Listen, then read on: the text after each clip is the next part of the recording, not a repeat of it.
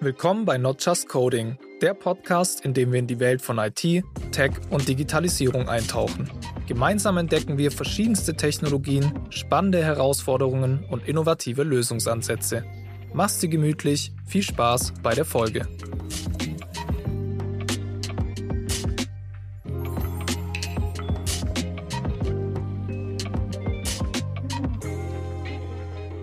Herzlich willkommen zur ersten Folge von Not Just Coding. Ich bin Paulo, einer der Hosts dieses Podcasts und in diesem Podcast sprechen wir mit ganz vielen verschiedenen Experten und Expertinnen aus der IT, aber auch aus vielen anderen Bereichen und Branchen.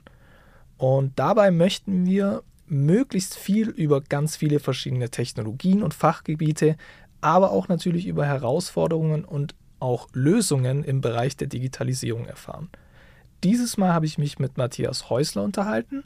Matthias hat eine ganze Reihe an Tätigkeiten und Rollen, nämlich ist er Chief Technologist bei Novatec, Speaker auf verschiedenen Konferenzen, Trainer, Berater und sogar Hochschuldozent. Das alles oder hauptsächlich kümmert sich und beschäftigt sich Matthias in diesen Rollen mit den Themen Container, Kubernetes und Cloud. Entsprechend haben wir, also Matthias und ich, uns dieses Mal über Container unterhalten. Also was ein Container zum Beispiel ist oder beziehungsweise was Containers sind und welche Vorteile sie zum Beispiel bieten. Das ganze Gespräch war sehr, sehr angenehm und teilweise auch echt witzig. Und was sehr, sehr cool ist, ist, dass Matthias das ganze Thema wahrscheinlich auch aufgrund seiner Tätigkeiten als Trainer, Speaker oder auch als Hochschuldozent sehr, sehr anschaulich und leicht verständlich erklärt hat. Und bevor es jetzt aber gleich dann in die Folge geht, möchte ich euch noch ganz kurz mitgeben, dass ihr diesen Podcast, insbesondere wenn er euch natürlich gefällt, gerne folgen könnt, aber auch gerne auf Social Media irgendwie teilen könnt, an Freunde, Bekannte, wie auch immer. Das Ganze würde uns nämlich natürlich sehr, sehr freuen, zum einen, aber zum anderen würde es uns natürlich auch gerade jetzt am Anfang sehr helfen. Gut, dann würde ich, würd ich jetzt aber auch sagen, viel Spaß bei der Folge. Nochmal schön, dass du da bist, Matthias. Dankeschön. Wir wollen uns ja heute einfach allgemein über das äh, Thema Container unterhalten, ähm, weil du ja sehr, sehr erfahren in dem Bereich bist. Große Experte.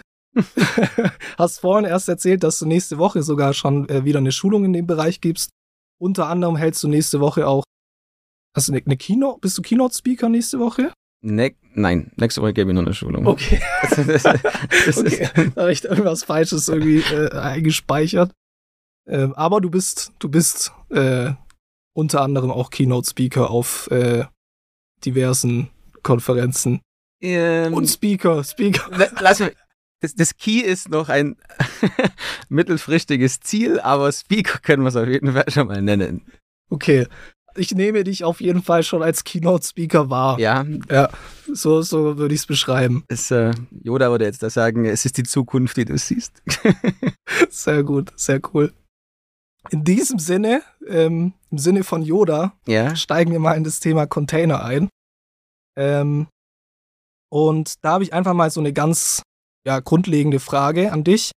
Ähm, und zwar, was ist denn überhaupt ein Container? Ein Container natürlich im Rahmen der Softwareentwicklung. Ja, ich meine, die, mir hat es gefallen, wie du die Frage neu formuliert hast, weil ähm, man ja schon bereits an dem Begriff merkt, Container dürfte wahrscheinlich ähm, so ziemlich jeder schon mal gehört haben, ob sie nun in der IT sind oder, oder eben nicht. Und in der Regel ist es auch so, dass wenn wir oder ich Grundlagentraining zu dem Thema Container gebe, fange ich auch an, das Thema Container aus einer Nicht-IT-Sicht zu erklären und, und dann auf die IT-Sicht äh, zu quasi das, die, das, das Mapping oder die, die, die versuchen, die, die Parallelen zu ziehen.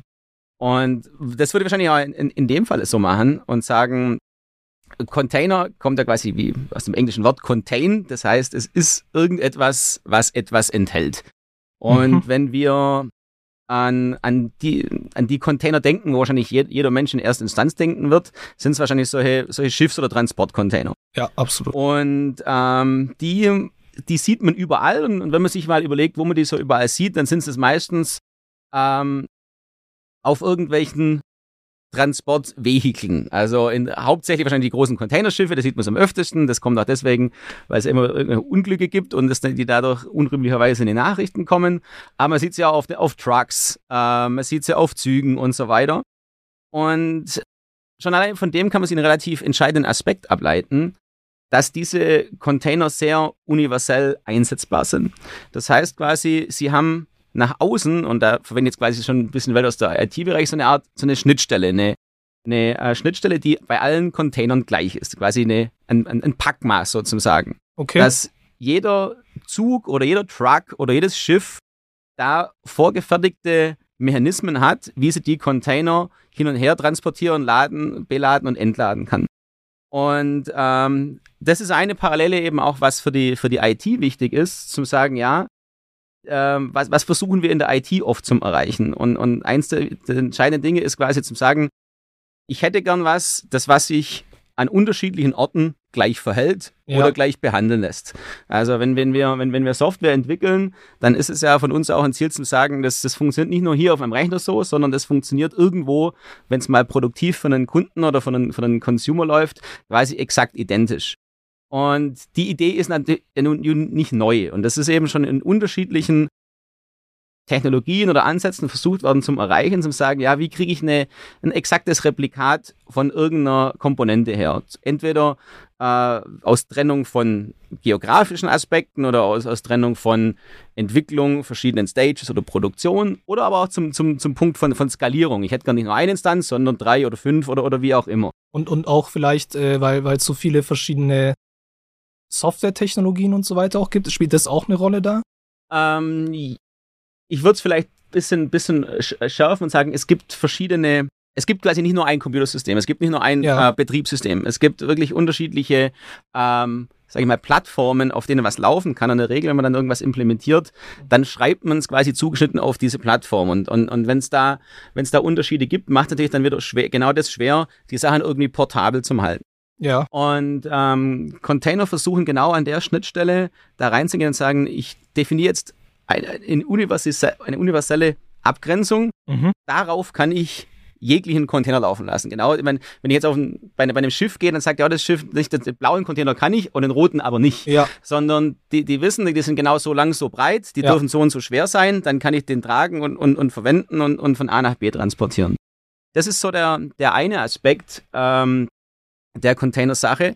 Der andere ist auch, was den Inhalt angeht. Ich meine, ähm, weder ein Schiff noch ein Truck noch ein Zug wird wissen, was in dem Container drin ist. Das ja. entscheidet derjenige, der den für den Zeitpunkt mietet oder verwendet. Aber die können da, ob die da ein Auto reintun oder irgendwelche Möbel transportieren oder sonst irgendwas, ähm, das hat dem, dem, dem Transportmechanismus vollkommen egal zum Sein. Mhm. Und ähm, genauso ist es bei den, bei den Software-Containern auch. Und da kommen wir vielleicht eher auf die Frage, was du, was du vorhin gestellt hast, dass es eben sehr viele unterschiedliche Komponenten gibt ja. und, und, und, unterschiedliche Software-Artefakte. Und die haben zwar schon irgendwo Ähnlichkeiten, aber viele haben dann trotzdem gewisse Eigenheiten, wie sie dann anders funktionieren oder anders zu behandeln sind, ja. ähm, wie andere. Und deswegen brauche ich natürlich auch für unterschiedliche Arten von Software immer sehr unterschiedliche Arten von Fachexpertise. Wie, wie, wie, wie, wie installiere ich die? Wie konfiguriere ja. ich die? Wie starte ich die? Wie stoppe ich die? Und so weiter. Und ähm, deswegen auch die, die Idee von Containern, dass, dass ich dort sage, also was von Software-Containern, dass ich sagen kann, ich kann dort jegliche Art von Software, also proprietäre Software dort innen reinpacken und außen aber diese, diese Container-Verpackung drumrum, äh, drumrum setzen, okay. dass die sich überall gleich verhalten. Okay. Ähm, und dass ich dann einfach sagen kann, ich lerne eine, äh, sage ich mal, API oder eine eine Schnittstelle ne, nicht nur eine Schnittstelle, sondern auch so, eine, so, einen, so einen Set an Kommandos. Okay. Wie starte, stoppe in das Richtung, äh, in das Richtung, in die Richtung, ähm, die dann für alle Container gleich gilt. Dass ich sagen kann, okay, wenn, wenn ich die Containersprache kann, dann kann ich beliebig alle Container starten und stoppen. Das heißt, äh, im Prinzip hat man dann da eine universelle Sprache äh, für unterschiedliche oder verschiedene Software.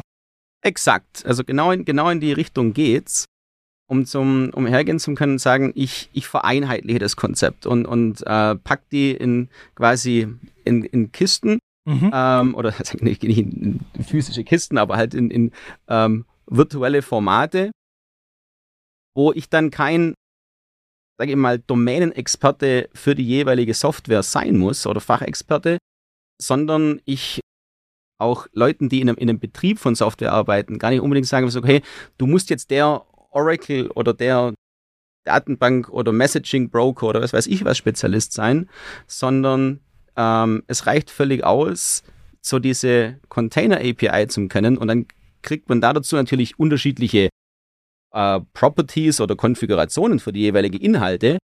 Aber man muss nicht die Inhalte Schicht für Schicht irgendwo installieren und konfigurieren. Das ist dort, wo in der Regel die Fehler passieren, wenn man versucht, was gleich zu machen.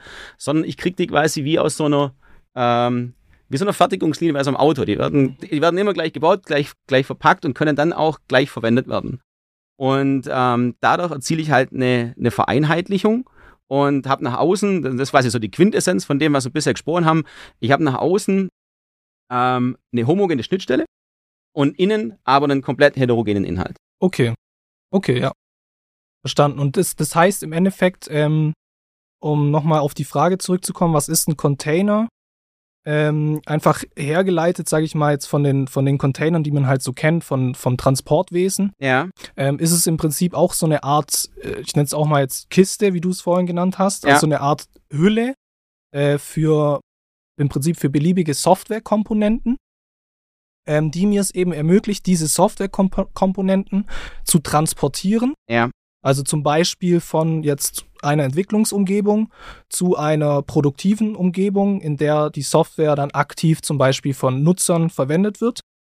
Ähm, und ähm, mir dann eben aufgrund dieser Hülle ähm, oder diese Hülle gibt mir dann die Möglichkeit durch eine bestimmte Sprache dann eben, durch diese, ich nenne es jetzt mal durch die Containersprache, äh, auch die Softwarekomponenten ähm, die sich in dieser Hülle befinden, in der entsprechenden Umgebung anzusprechen, äh, zu starten äh, und auch so ein bisschen zu verwalten. Ist ja. Das, kann man so sagen? Genau. Und äh, auch dieser, dieser Transportaspekt ist natürlich was, was ähm, in den letzten Jahren deutlich zugenommen hat. Sag ich mal, in einer, in einer Zeit vor, vor der Cloud oder vor dem Internet, ähm, wo noch ziemlich viel Softwareentwicklung lokal betrieben worden ist, äh, gab es diese Notwendigkeit von der Verteilung und diesem Verschippen. Und da, das, dieses Chip kommt da auch immer wieder als in, der, in dem Sprachgebrauch vor. Ähm, hat sie natürlich deutlich verstärkt. Äh, ich schreibe jetzt Software, die kann überall auf verschiedenen äh, Instanzen auf der Welt laufen. Und, und da habe ich natürlich genau das Szenario, wie bereite ich was eine Plattform auf der einen Seite von aus Provider-Sicht vor, die möglichst viel Software dort betreiben können will. Umgekehrt aus Entwicklersicht, wie paketiere ich eine Software, dass ich sie relativ easy überall betreiben kann. Mhm. Und da reiht sich eben quasi die Container-Technologie dort als, als Schnittstelle ein. Und ähm, deswegen ist rein von der, von der Idee her oder von der Konzeption hat, hat jetzt Cloud-Technologie sehr wenig mit Container-Technologie zu tun. Okay. Aber die Entwicklung dahin hat natürlich beide sehr stark miteinander verbunden und das, das eine das andere ist sehr stark beflügelt. Ja, ja, ja. Wenn ich mir jetzt äh, vorstelle, okay, warum benutze ich jetzt Container? Mhm. Äh, warum verwendet man die jetzt in der Softwareentwicklung? Dann wäre wahrscheinlich der, die naheliegendste Antwort jetzt erstmal der Transport. Ne? Ähm, aber da gibt es bestimmt auch noch andere Aspekte, nehme ich mal an, weil ich ja eben diese, diese Flexibilität gewinne. Ähm, was gibt es denn da noch für andere Aspekte, die, meine, das, das leitet sich natürlich dadurch ab. Ähm, der Transport ist das eine. Durch das, dass ich das vereinheitlicht habe und standardisiert habe, ähm, mache ich es ist natürlich auch für Leute deutlich einfacher, ähm, die dann zum Bedienen und zum Verwenden. Also ähm, ich krieg die relativ, ich kann die relativ schnell mir besorgen. Das ist vielleicht noch ein Aspekt, was man in, in dem Transport ähm, Aspekt noch, noch ein bisschen beleuchten sollte über, das, über die Cloud und, und das Internet habe ich auch die Möglichkeit zu sagen, ich erschaffe mir zentrale Repositories, quasi wie so ein Marketplace, ähm, wo jeder, der Software providen möchte, dort seine Container ablegen kann. Mhm. Das heißt, ich sage, ich habe dann eine äh, zentrale Instanz und, und dort gibt es sämtliche Programmiersprachen, Datenbanken, Messaging-Systeme, wie auch immer.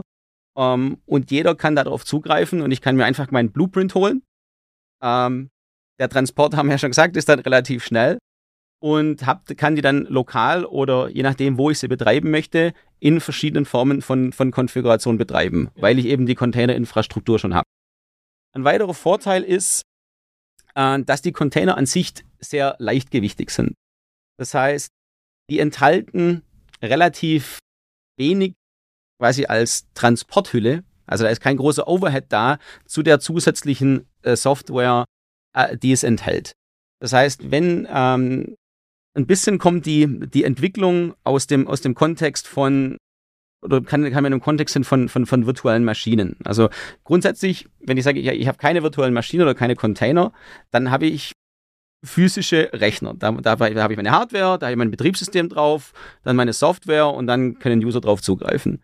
Wenn ich das versuche zum Reproduzieren, dauert das natürlich ziemlich lange. Und es ist ein manueller Prozess, wo jemand hingehen muss und exakt die gleichen Schritte immer, wieder wiederholen muss. Wie meinst du, wenn du äh, versuchst, das zu reproduzieren? Also wenn du jetzt zum Beispiel auf deinem Rechner was entwickelst und das dann aber woanders laufen lassen möchtest, dann, um das zu reproduzieren, das wäre ein relativ aufwendiger Prozess, das, oder? Das wäre ein Aspekt. Oder wenn ich eben, äh, wenn ich nicht nur nicht für mich alleine arbeite, sondern ich Entwicklungsteam, dann hätte ich auch gern, dass die auf gleicher Basis anfangen, dass die nicht in unterschiedliche Richtungen entwickeln und sagen, okay, ich möchte jetzt eines gleiche hinstellen, dann muss jeder das gleiche Setup einhalten. Und wie oft passiert es, dass alle das README genau gleich lesen? Nie. Oder dass der Rechner gleich äh, geupdatet ist genau. oder was auch immer, ne? Das ist ja. Oder natürlich auch in einem, in einem, in einem produktiven Betrieb von Anwendungen. Also ich sage, ich hätte gerne Redundanzfälle, dass, dass ich einen, einen Server habe und ich habe den gleichen als Backup-Server.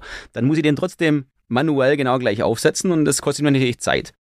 Ähm, was da eine relativ richtungsweisende Entwicklung war, war waren die virtuellen Maschinen, äh, mit denen quasi einfach gesagt hat, okay, äh, ich wie der Name schon sagt, ich baue mir einen virtuellen Rechner oder einen virtuellen Server, das ist aber keine physische Instanz, sondern ähm, das ist quasi was, was Logisches, das ist Betriebssystem und die Anwendungen enthält und ich davon mehrere parallel auf einer Hardware betreiben kann. Aber sie verhalten sich komplett, komplett eigene Rechner.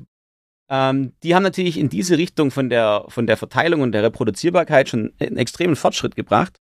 Die waren aber noch relativ schwerfällig, weil sie eben den ganzen Betriebssystem-Stack mitgebracht haben. Also meine extremen Beispiele sage ich mir jetzt nur ein, ein, Setup von einem Notepad. Dann ist mein Notepad relativ leichtgewichtig. Muss ich aber jedes Mal das Windows drunter verpacken, aber natürlich einen ein riesen, riesen Overhead. Notepad was, sozusagen. Genau, einen großen Notepad. ähm, so funktioniert es in der Regel nicht. In der Regel sind die Anwendungen dann schon größer, aber trotzdem, das Problem ist damit ja klar.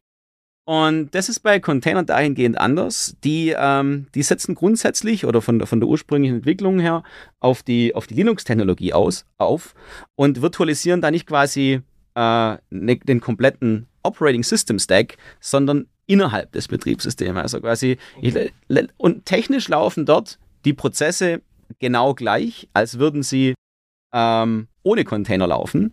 Aber es gibt unter Linux verschiedene sagen wir mal, Kapselungsmöglichkeiten, wo ich die dann quasi so trennen kann, dass innerhalb des Containers die Anwendung das Gefühl hat, sie läuft in einer komplett isolierten Umgebung. Das heißt, sie kann keine anderen Container und auch nicht das Host Operating System sehen. Ähm, die Container können sich auch nicht gegenseitig sehen.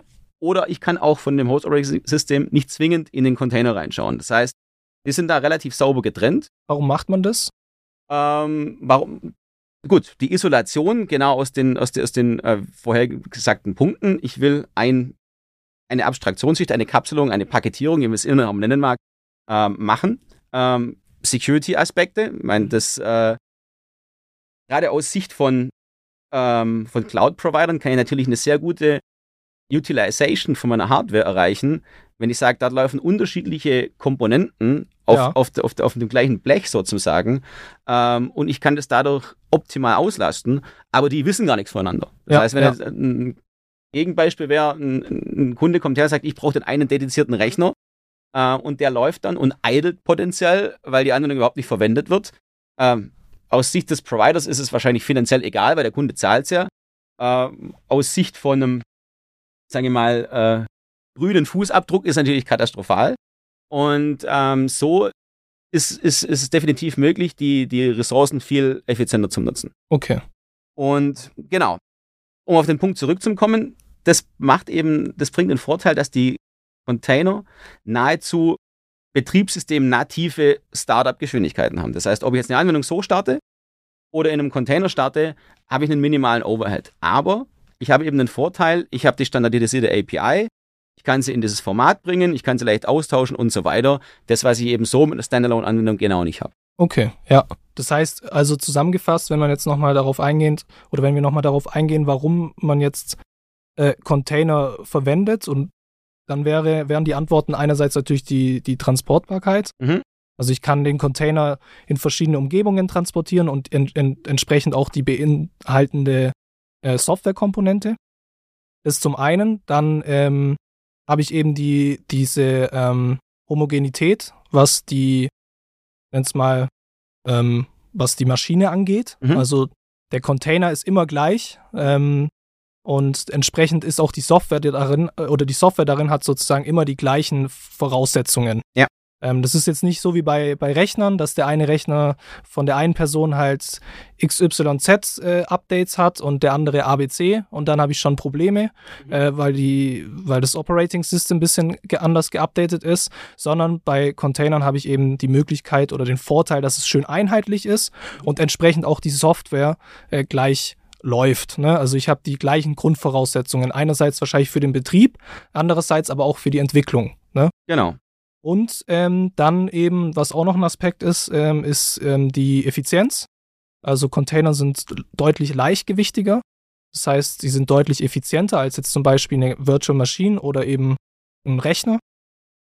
Und ähm, wahrscheinlich habe ich auch gewisse Security-Vorteile, oder? Weil ich halt ähm, Ja, also sagen wir so, da, da, was den Punkt Security angeht, hat man natürlich wahrscheinlich sehr viele Für- und, und Widersprechungen. Okay, okay. Also, das kommt darauf an, aus welchem Blickwinkel man das betrachtet. Natürlich ist es so, würde ich jetzt mehrere Prozesse parallel auf einem, äh, auf einem Betriebssystem starten, dann hätte ich natürlich da relativ wenig Security zwischen den Prozessen oder dass die voneinander gekapselt sind. Die, mhm. die, die würden sich sehen können ähm, und sich auch beeinflussen können. Ähm, sowas wird in der Regel aber auch so natürlich produktiv nicht gemacht, insbesondere wenn es verschiedene Clients sind, die, die auf das und die Umgebung zugreifen. Ähm, von daher, Container sind natürlich durch, durch diese Linux-Mechanismen erstmal nach draußen geschützt. Ähm, man, man, kommt da nicht ohne weiteres rein und die kommen auch nicht ohne weiteres raus. Okay, ja. Aber da ist wie der Disclaimer nicht ohne weiteres. Okay, also ja, ja, ja. Ähm, einen, einen, einen Container zum Hacken, wenn du quasi bereits innerhalb des Betriebssystems bist, ist definitiv was, was möglich ist. Ähm, da ist natürlich eine virtuelle Maschine oder dann eine physisch getrennte Maschine, sind dann noch natürlich deutlich abgeschotteter okay. wie, wie diese Form der, der Isolation. Ähm, von daher würde ich das wahrscheinlich anders formulieren. Also Container herzugehen und sagen, äh, mir kann nichts passieren, weil ich verwende Container, ist ziemlich sicher der, der falsche Ansatz. Oder das wäre dann, das wäre, das wäre ein Trugschluss. Allerdings ist es ja dann im, im reellen Betrieb dann oft nicht der Fall, dass jetzt Container nebeneinander laufen, wo, wo der eine den, den anderen angreifen kann. Äh, und das ist wahrscheinlich auch ein sehr, ein sehr wichtiger Aspekt. Äh, wenn ich dann einen Containerbetrieb habe und mhm. produktive Containerbetriebe laufen meistens nicht nur mit so einem Standalone Container Engines wie Docker, sondern etwas, äh, etwas, sagen wir mal, performant, also robusteres wie, wie, wie so eine Architektur wie Kubernetes, dann muss ich solche Sicherheitsaspekte schon bedenken. Andererseits ist es dann auch so, da kommt relativ ohne weiteres kein fremder Container einfach so in die Umgebung, der dann über die anderen herfallen kann. Das heißt, die haben, die haben insoweit eine Security-Abdeckung, dass nicht jeder Container quasi den Port nebenan aufmachen kann. Die sind ja, da schon zu. Ähm, aber sie sind kein kompletter Schutzmechanismus, um, um eine Anwendung äh, abzuschotten. Und, und das muss einem bewusst sein, wenn man so eine Architektur aufsetzt. Das ist aber auch keine, sage ich mal, definitiv keine Verschlechterung in, zu, zu einem Nativbetrieb. Da muss ich das ganz genauso machen und das gleiche gilt für Container eben auch. Das heißt, okay, wir haben jetzt, wir haben jetzt mal ähm, einmal so umrissen, was ähm, Container sind ja. ähm, und was die Vorteile davon sind, also warum man Container verwendet. Ähm, haben jetzt auch noch mal kurz äh, über, die über den Security-Aspekt gesprochen. Aber jetzt würde ich gerne noch mal wissen, wie denn so ein Container tatsächlich dann, dann aussieht, wie so ein Container aufgebaut ist. Du hast es vorhin ganz kurz äh, angerissen, du hast vorhin kurz gesagt, äh, man kann so Teil, also Linux kann man in so einzelne As oder Aspekte unterteilen, sage ja. ich jetzt mal. Ähm, aber trotzdem gerne noch mal ein bisschen detaillierter, wie ist so ein Container denn aufgebaut? Wie kann man sich das vorstellen? Okay, ich meine, da geht es natürlich dann, dann schon definitiv ans, ans Eingemachte und ich meine, wichtig ist hierbei zum Verstehen, ähm, dass die Sachen, die was ich jetzt erkläre, und das ist auch oft, was dann Leute abschreckt, wenn, wenn, ich, wenn die das zum ersten Mal in der Schulung oder so hören, wo ich dann sage, um Container zum Verwenden, äh, muss man das alles nicht wissen. Das ist quasi so, wie tut's unter der Haube. Okay, ja. Ähm, und also wie beim Autofahren. Ja, genau. ich muss das Auto nur fahren. Naja, da ist Auto wirklich ein, ein guter Vergleich. Ja. Ich meine, klar, ähm, sollte man von einem normalen Autohalter, Autohalterin erwarten können, dass sie wissen, wie sie tanken oder wie, oder wie sie neues Öl nachfüllen. Das ist quasi so die, die, die Minimalkonfiguration vom Auto. Aber wenn jetzt der, der aufpumpen Genau, ja, das auch noch. Aber wenn der Motor einen Schaden hat, dann vielleicht nicht dahin gehen und sagen, das repariere ich selber, das ist, das ist ja kein Problem. Ähm, ähnlich ist es verhält sich mit, mit, mit den Containern auch. Und, und ähm, die grundsätzlich war, war das eine gewisse Serie oder Verkettung von unterschiedlichen Technologien, die, da, die dazu geführt haben. Und das ist auch relativ interessant zum, zum Betrachten, weil die, die Basisfunktionalitäten, die es braucht, um, um Container zu implementieren, die waren schon im Bereich 2005, 2006 abgeschlossen. Das heißt, äh, damit, da war quasi die IT-Welt ready, um die Container-Technologie umzusetzen. Allerdings hat es dann bis ins Jahr 2013 gedauert, bis die mit der Firma Docker quasi okay, ja. das, der, der Weltruhm oder die große Popularität von, von Containern eingesetzt hat. Was da dazu gehört, ist, sind im Endeffekt drei Basisfunktionalitäten oder teils äh, Kernel-Funktionalitäten von, von, von Linux. Und ähm, das eine ist der, der sogenannte Change Root Call äh, mit dem ich einem gewissen Prozess einen gewissen Pfad im Verzeichnis als Root-Verzeichnis angeben kann. Das heißt, ich kann mehrere Unterverzeichnisse machen und sagen, okay, aber für diesen Prozess ist dieses Unterverzeichnis jetzt quasi wie sein, sein Home-Verzeichnis. Das, kann, das heißt, es kann da nicht drüber gehen oder woanders reinschauen mhm. ähm, und hat quasi da drunter liegend dann seinen komplett eigenen Verzeichnisstammbaum. Mhm. Dass ich quasi mehrere, das war damals schon gedacht, um mehrere Prozesse parallel auf einem Rechner laufen zu lassen, aber denen quasi zum, zumindest lightweight zum Simulieren, die haben so ihren eigenen Bereich. Dort war es natürlich noch relativ easy auszubrechen oder woanders hinzuschauen, aber zumindest konnte man die Umgebung mal vorgeben. Das heißt also, jeder, jeder Prozess sozusagen hat sein eigenes Verzeichnis oder jeder hat seinen eigenen Bereich. Genau, ich meine, sein eigenes Verzeichnis haben sie ja sowieso, in ja, dem sie laufen. Ja. Aber wenn ich jetzt zum Beispiel sage, ja, Prozess läuft in Oberverzeichnis slash Unterverzeichnis an dem Prozess, ja. dann weiß der Prozess, dass er in Oberverzeichnis slash Unterverzeichnis läuft. Ja. Und so würde er denken, in dem Verzeichnis, wo er gerade läuft, das ist das, das Root-Verzeichnis und alles, was da drunter läuft, ist das, die erste Ebene unter Verzeichnissen. Das heißt, es sieht quasi nicht drüber und ich kann dort mehrere in der, in der Parallele ausbreiten. Das, die zweite Technologie, und das ist wahrscheinlich noch die, die deutlich wichtigere, das sind die, die Linux Namespaces. Und mit den, mit den Namespaces ähm, kann ich, weiß ich, wie der, wie der Name schon sagt, für so, so einen gewissen Space ähm, für, einen, äh, für einen Prozess erschaffen und damit quasi ähm, sagen, was der mit anderen Prozessen teilt. Und das kann sein, das kann ich auf, auf Filesystemen-Ebene machen, das kann ich auf Netzwerkebene machen und so weiter. Und damit wird eigentlich diese, diese Kernfunktionalität von Container, diese quasi Kapselung oder, oder vom, vom, vom Rest in dem Betriebssystem, wird, wird dadurch erreicht. Also ich habe sozusagen den, ich habe die Prozesse, die unterschiedlichen. Ja. Die kann ich halt dann beliebig einsetzen, sage ich mal, für ja. verschiedene Dinge, einfach die ich äh, tun möchte in, ja. in, meiner, in meinem Container, in der Anwendung nachher. Ja. Und die Names, mit den Namespaces kann ich dann sozusagen Prozesse zusammenfassen oder sagen, der Prozess, also Prozess A und B sind im Namespace C. Das heißt, dadurch, dass Prozess A und B im selben Namespace sind, können sie, wenn ich möchte, miteinander interagieren. Genau, die können sich A sehen. Okay, ja. Die können, also das, das ist dann Unterschied. Es gibt Prozess-Namespaces, es gibt Filesystem-Namespaces, Netzwerk. Es ist okay, okay. eine relativ ist, komplexe okay. Sache. Ja, und ja. also ich muss ja ehrlich sagen, äh, die könnte ich nicht im Detail erklären. Ja, also soweit okay, ja. äh, bin ich da selber nie vorgedrungen. Aber ich, äh, man kann zumindest sagen, können die sehen, können die miteinander sprechen, ja. haben die Zugriff auf die gleiche Netzwerkadresse, haben die Zugriff auf das gleiche Filesystem ja. und so weiter und so fort. Das heißt, da kann ich relativ granular trennen, ähm, wie stark gekapselt oder nicht gekapselt ein einzelner Prozess oder mehrere Prozesse sind. Und das ist ja genau das, was dann quasi dieses Contain ausmacht. Das heißt, innerhalb von dem Namespace ist das contained, mit dem äh, der Container dann hinterher arbeitet. Und das dritte, was das dann das Ganze abgerundet hat, das war, glaube ich, eine Erfindung so 2005, 2006. Das war damals auch stark getrieben von der, von der Firma Google, war das sogenannte C-Groups. Bitte? Die kennt man.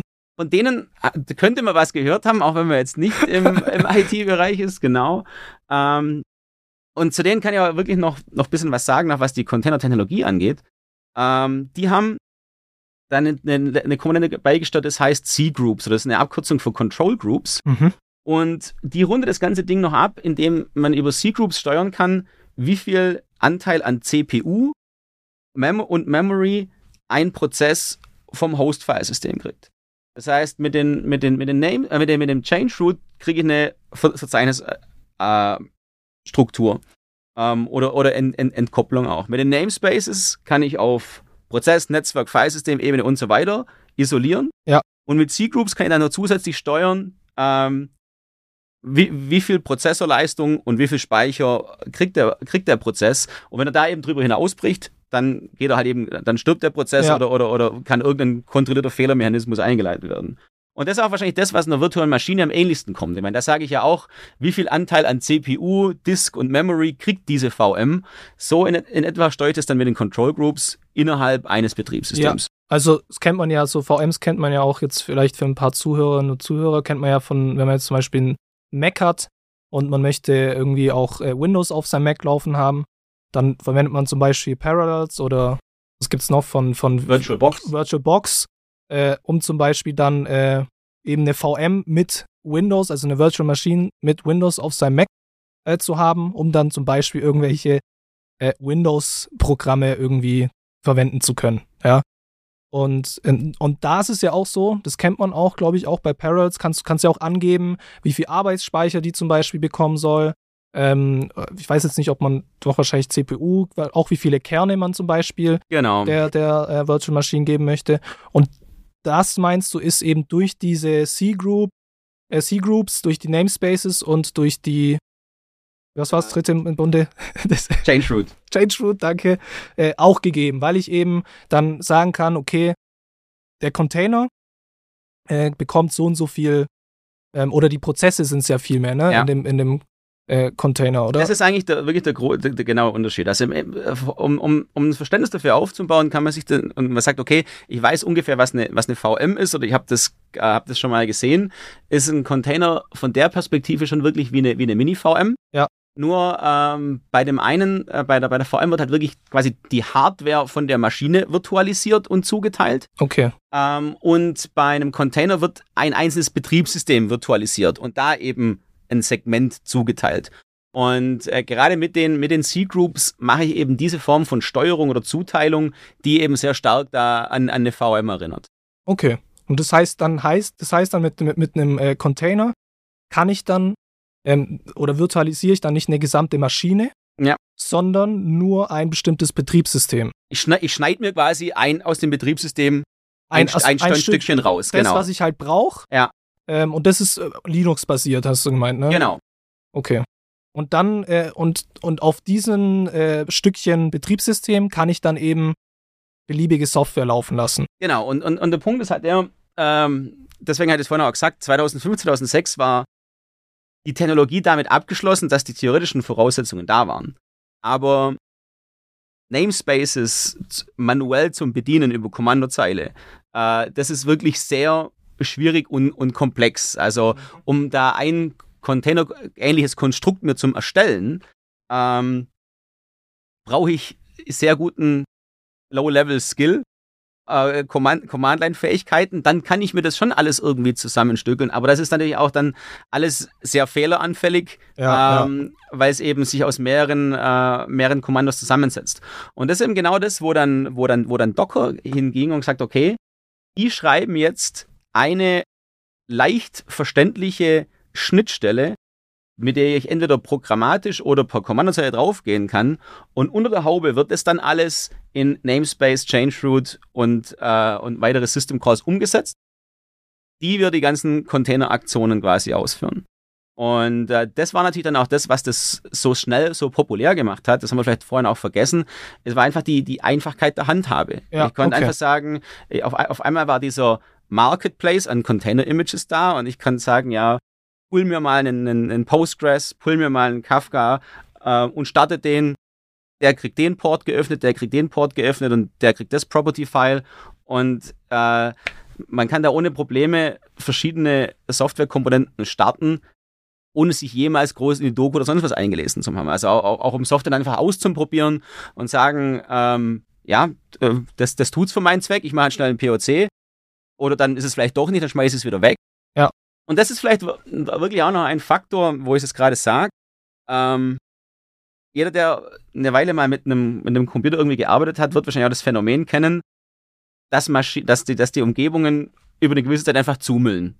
Ja. Also ich sammle mir, nicht nur, weil ich mir jetzt irgendwelche zu viele Sachen runterlade oder mir die Daten ansammle, auch oft, wenn ich Sachen installiere und hinterher ja, wieder deinstalliere, ja. äh, habe ich ja oft dann das Problem, dass man vielleicht eine Deinstation einfach fehlschlägt oder sie einfach vergesst und irgendwo werden Sachen veraltet und, und, und dümpeln in den System um. Und, und das ist natürlich bei Container auch sehr elegant, weil so ein Container bringt alles mit, was er zum Laufen braucht. Also deswegen auch wieder contained, also self-contained. Ja. Da ist alles drin. Und wenn ich den Container stoppe oder starte äh, oder dann lösche, dann räumt er auch alles ab. Ja. Das heißt, es ist quasi der, der kommt aus seiner Kiste, wenn wir an die Analogie zurückgehen wollen, nicht raus. Während wenn ich jetzt unter Linux, Windows, Mac oder wie immer was installiere, dann geht es in irgendeine Verzeichnisstruktur, wo in der Regel der User gar nicht weiß, wo es jetzt wirklich liegt wo sie am besten vielleicht auch gar nicht wissen sollten. Ja. Aber wenn ich es wirklich wissen will oder will es manuell dann aufräumen, dann, dann komme ich natürlich in, in Teufelsküche. Ja, und ich meine, und es hat ja auch den Effekt nachher, wenn ich nicht, wenn, wenn der Rechner zugemüllt ist oder ja. das System zugemüllt ist, ja. habe ich nachher Fehler oder äh, der Rechner wird langsam. Genau. Irgendwas, ne? Und ja. Von daher ist, in der Regel sind es dann nicht die, die Anwendungsfälle, die der normale End-User hat. Also äh, das, der, da ist, da ist Container bisher nicht vorgedrungen, vielleicht auch, weil, weil es eben ziemlich stark äh, Linux-basiert ist, ähm, dass es jetzt sämtliche Desktop-Anwendungen ersetzt und ich die alle in, in einer containerisierten ähm, Form starte, wobei es auch schon Entwicklungen in, in die Richtung teilweise gibt oder, oder, oder technisch wäre das möglich, sondern es sind dann wirklich viel mehr eben so ähm, Produktivsoftware in, in dem Umfeld, wo ich natürlich die, die Situation ganz genauso habe. Ich meine, ich will ja auch die Produktivmaschinen zumüllen und dann mit, mit dem nächsten Update und dem Patch und irgendwo ist vielleicht was nicht aufgeräumt und, und wer, wer macht dann quasi sauber und ich kann ja nicht jedes Mal alles wieder löschen und, und neu installieren. Ähm, ist es da schon eine, sagen wir, eine ziemlich eine ordentliche Sache. Also, mir aus dem Schwabenland quasi, die, die, die Kehrwoche wird da, wird da ganz ordentlich ausgeführt. Die Container-Kehrwoche. Mhm. Das gibt es dann im äh, IT-Schwabenland, gibt es dann. Das ist auch wirklich jetzt, gerade in, de, jetzt in dem Podcast das erste Mal, dass ich den Begriff so aufgreife, aber ich werde ihn sicher öfters verwenden. Ich glaube, der, der, der, der, ist echt gut. Der ja. ist ganz cool. Der ja. ist echt gut. Container-Kehrwoche. Ähm, okay, das heißt, ähm, vielleicht nochmal ganz kurz, die Technologie, die, die ist, die, das ist ja schon, bis, wie du auch vorhin gesagt hast, ein bisschen komplexer, damit so ein äh, das, was unter der Haube ist quasi von so einem Container. Ja. Die gibt es schon eine ganze Weile, 2005, 2006 hast du gesagt.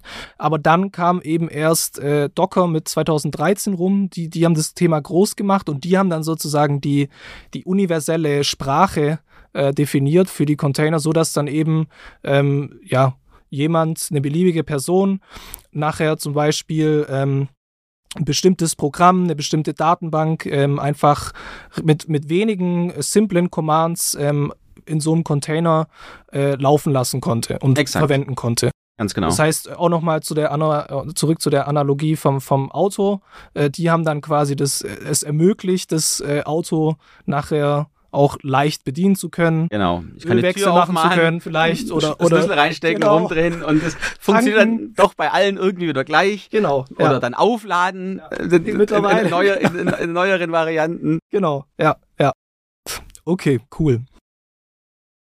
Dann ähm, dann würde ich sagen an der Stelle, Matthias, haben wir einen sehr, sehr guten Überblick bekommen über das Thema. Zumindest jetzt mal aus, aus, aus, ähm, ja, aus der Perspektive, was ein Container überhaupt ist, mhm. ähm, was da so die Vorteile sind und, und wie der so grundlegend aufgebaut ist. Und dann würde ich es auch jetzt mal, würde ich sagen, sind wir, sind wir am Ende. ähm, und in unserer nächsten Folge ähm, sprechen wir dann einfach nochmal darüber, ja, was es denn so für Softwarearchitekturen in dem, im, im, oder gibt, ja. Wie, wie setzt man es dann wirklich ein? Wie man es, genau, richtig. Ja, ja wie man es nachher auch wirklich einsetzt. Dann würde ich sagen, tschüss an alle Zuhörerinnen und Zuhörer. Bis demnächst. Ich bedanke mich auch fürs Zuhören. Und, und, und, natürlich, und bitte die zweite ja. Folge anhören, die ist auch sehr wichtig. Sehr, sehr wichtig. und natürlich nicht vergessen, äh, gerne liken, teilen, bewerten und auch gerne Matthias auf Twitter, LinkedIn folgen. Die Infos findet ihr in den Show Notes.